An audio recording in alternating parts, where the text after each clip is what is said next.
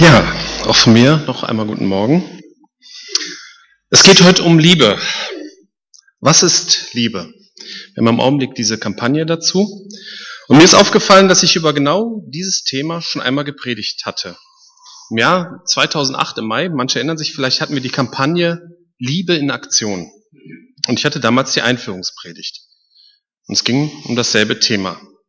Als Einstieg in das Thema hatte ich mir damals zu Hause alte Schlager aus den 70ern angehört, wo das Wort Liebe wurde ja ziemlich inflationär benutzt. Und ich hatte meine Kindheit ja in den 70ern verbracht und da wird man natürlich mit der ZDF-Hitparade groß. Manche Lieder gefielen mir als Kind, aber ein Lied hat sich mir förmlich eingebrannt. Das fand ich als Kind schon doof. Das fand ich 2008, wie ich es nochmal gehört habe, fand ich es auch doof. Ich bin verliebt in die Liebe, sie ist okay, hey, für mich. Ich bin verliebt in die Liebe und vielleicht auch in dich. Von Chris Roberts. Ich habe mir das auf einer Videoplattform nochmal angehört. Ich finde es heute auch noch doof. Ein Kommentar unter diesem Video war, fand ich ganz klasse, die deutsche Rache für zwei verlorene Weltkriege. Das treibt jeden Feind in den Wahnsinn. Es war nicht das einzige Lied dieser Art in dieser Zeit. Dieses Lied besteht eigentlich nur aus einer zugegebenermaßen sehr schlechten Beschreibung von Liebe als Gefühl. Und in dem Lied ist das Gefühl auch noch wichtiger als die andere Person, was wohl in der Wirklichkeit gar nicht so selten vorkommt. Von daher hat dieses flache Lied ungewollt auch einen tieferen Sinn. Ich könnte jetzt lang und breit erklären, dass Liebe nicht nur ein Gefühl ist oder mehr als ein Gefühl ist, ich könnte aus meiner Predigt von 2008 die griechischen Definitionen der verschiedenen Arten der Liebe noch einmal aufführen. Aber ich glaube, die, die öfter einen Gottesdienst besuchen, werden das in aller Gänze schon öfters gehört haben. Und wer will, kann meine alte Predigt von der Homepage runterladen. Ich möchte heute einmal versuchen, die Liebe mit einem Satz, genau gesagt mit einer Frage zu definieren. Wie viel ist mir das Glück des anderen wert. Ist das wirklich eine Definition für Liebe? Vielleicht passt das Wort Definition nicht so richtig, aber die Frage soll uns im Folgenden dahin führen, zu verstehen, was Liebe ist. In der Bibel gibt es ja diese ganz zentrale Aussage, zum Beispiel in Matthäus 22, 37 bis 40, wo Jesus sagt, du sollst den Herrn, deinen Gott, lieben von ganzem Herzen, mit ganzer Seele und mit all deinen Gedanken. Dies ist das erste und wichtigste Gebot. Ein weiteres ist genauso wichtig. Liebe deinen Nächsten wie dich selbst. Alle anderen Gebote und alle anderen Forderungen der Propheten gründen sich auf diese beiden Gebote. In einer anderen Übersetzung, in der neuen Genfer Übersetzung steht statt Nächster Mitmensch. Du sollst also deinen Mitmenschen lieben wie dich selbst. Klingt ein bisschen ungewohnt, aber das führt uns direkt zu der nächsten Frage. Wer ist denn der Nächste? Wen sollen wir lieben? Wer ist der Nächste, der Mitmensch? Wir sind ja von anderen Menschen umgeben. Ne? Manche haben Partner, manche Kinder, Geschwister, Eltern, sonstige Verwandte. Die meisten haben Arbeitskollegen oder Kolleginnen. Fast alle haben irgendwelche Nachbarn. Man kann sich doch nicht um alle kümmern. Also, wer ist der Nächste? Dazu gibt es eine recht bekannte Geschichte in der Bibel. Vielleicht ist es sogar die bekannteste überhaupt die beginnt mit folgender Vorgeschichte in Lukas 10.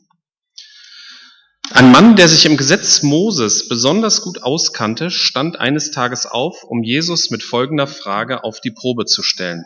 Meister, was muss ich tun, um das ewige Leben zu bekommen?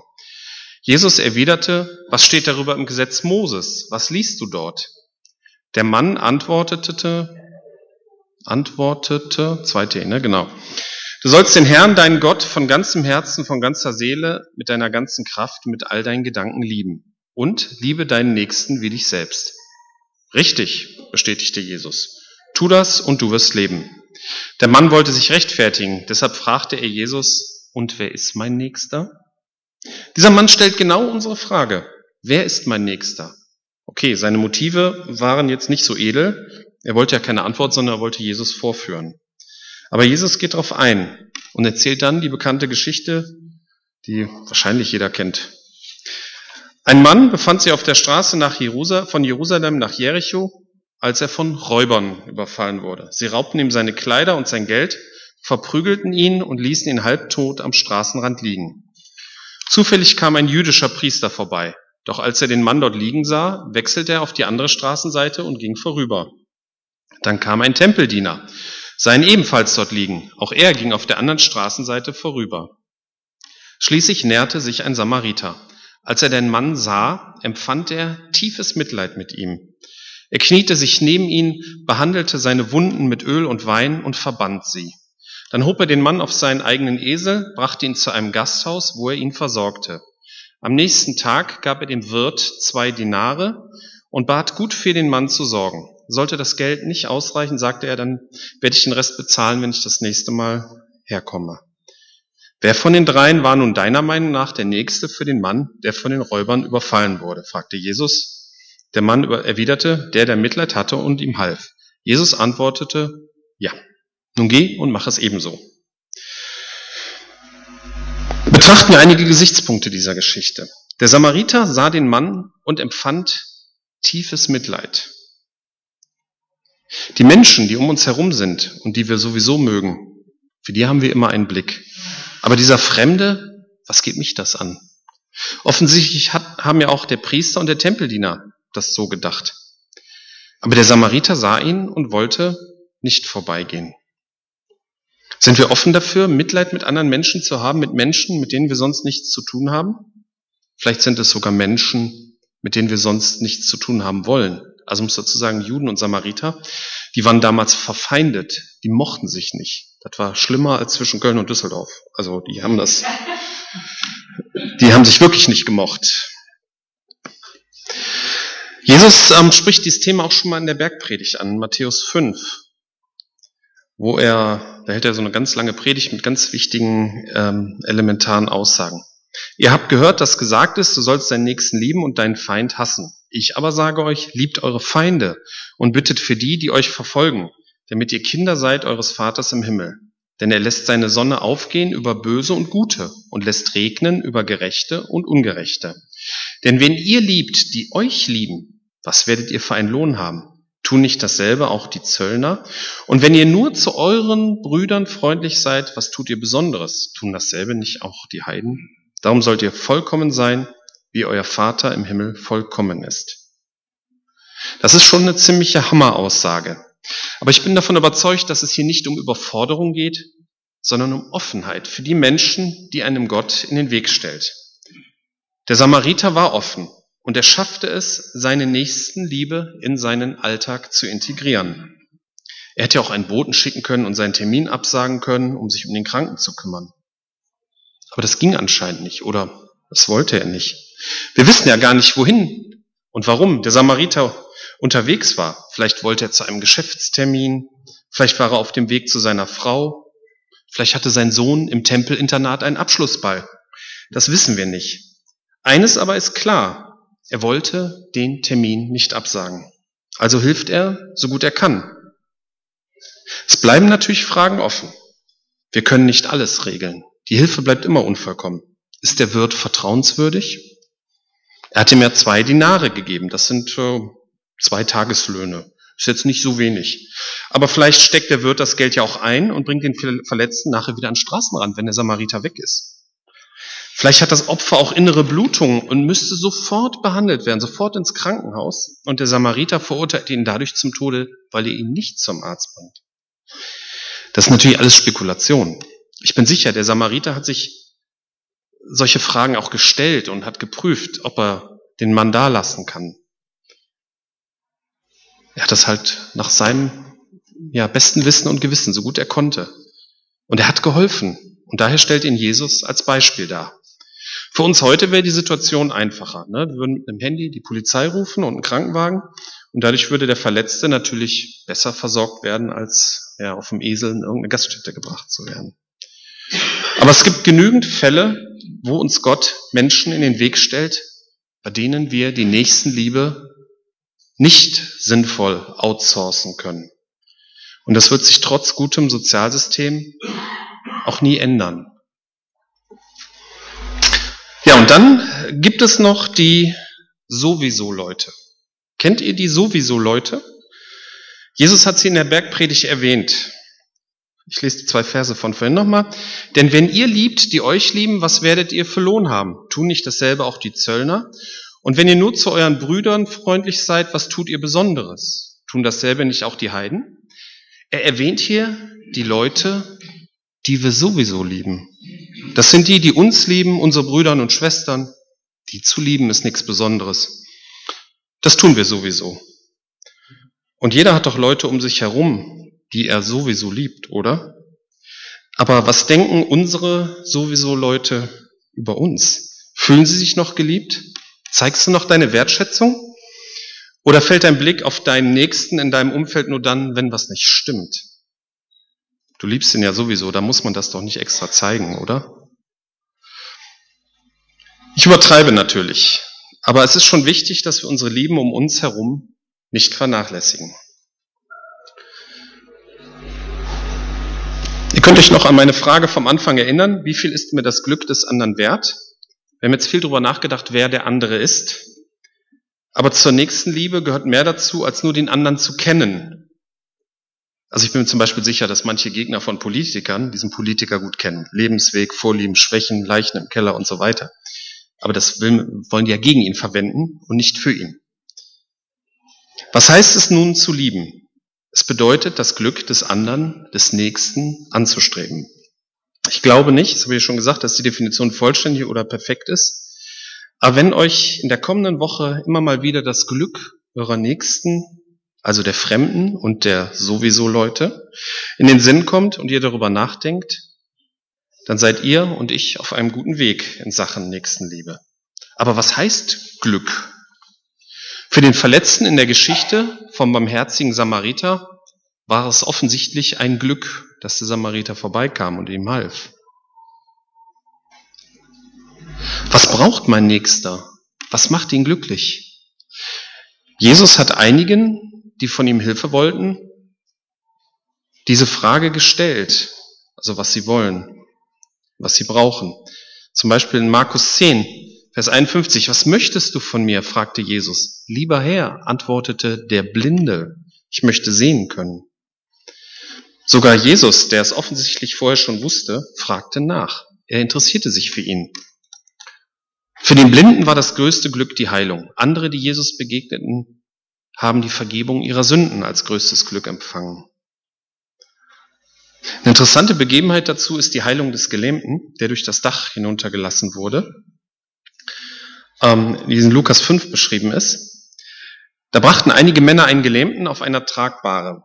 Sie versuchten ihn ins Haus hineinzutragen, um ihn vor Jesus niederzulegen. Doch es herrschte ein solches Gedränge, dass sie keinen Weg fanden, den Kranken zu ihm zu bringen.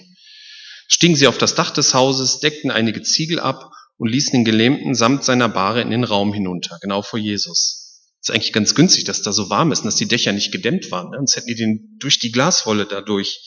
Aber okay. Das, als Jesus ihren Glauben sah, sagte er zu dem Mann, mein Freund, deine Sünden sind dir vergeben. Das erregte den Widerspruch der Pharisäer und, und Schriftgelehrten. Wer ist dieser Mann, der so Gotteslästerungen ausspricht? Niemand kann Sünden vergeben, außer Gott. Jesus wusste, was sie dachten. Warum gebt ihr solchen Gedanken Raum in euren Herzen? fragt er sie. Was ist leichter zu sagen? Deine Sünden sind dir vergeben oder steh auf und geh umher. Doch sollt ihr wissen, dass der Menschensohn die Vollmacht hat, hier auf Erden Sünden zu vergeben. Und er wandte sich an den Gelähmten, ich befehle dir, steh auf, nimm deine Tragbare und geh nach Hause. Sofort stand der Mann auf und nahm vor ihren Augen die Bahre, auf der er gelegen hatte, und ging, Gott lobend und preisend nach Hause. Die Freunde und der Gelähmte, die dachten vielleicht, das größte Glück ist die Heilung. Die haben halt vielleicht auch schon Wunder miterlebt, auf alle Fälle haben sie von gehört. Ich glaube nicht, dass sie hier so die Sündenvergebung bei dieser Aktion so vor Augen hatten. Aber für Jesus ist der Friede mit Gott, die Vergebung der Sünden das Wichtigste. Und das müssen wir für uns selbst lernen und immer wieder neu lernen.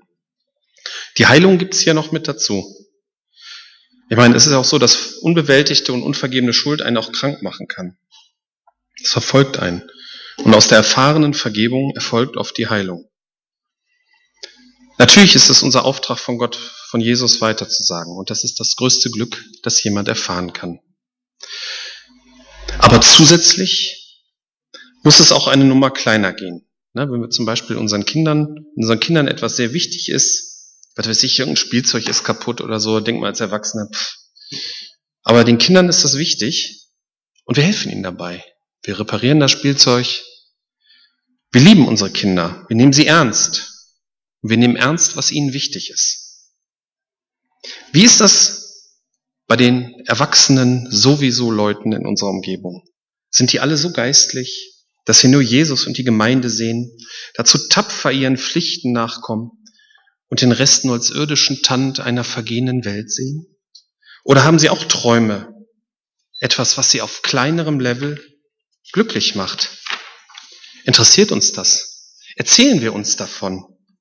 Wissen wir, was den anderen erfreuen oder sogar glücklich machen kann? Ja, und wenn wir es wissen, wie viel ist es uns wert?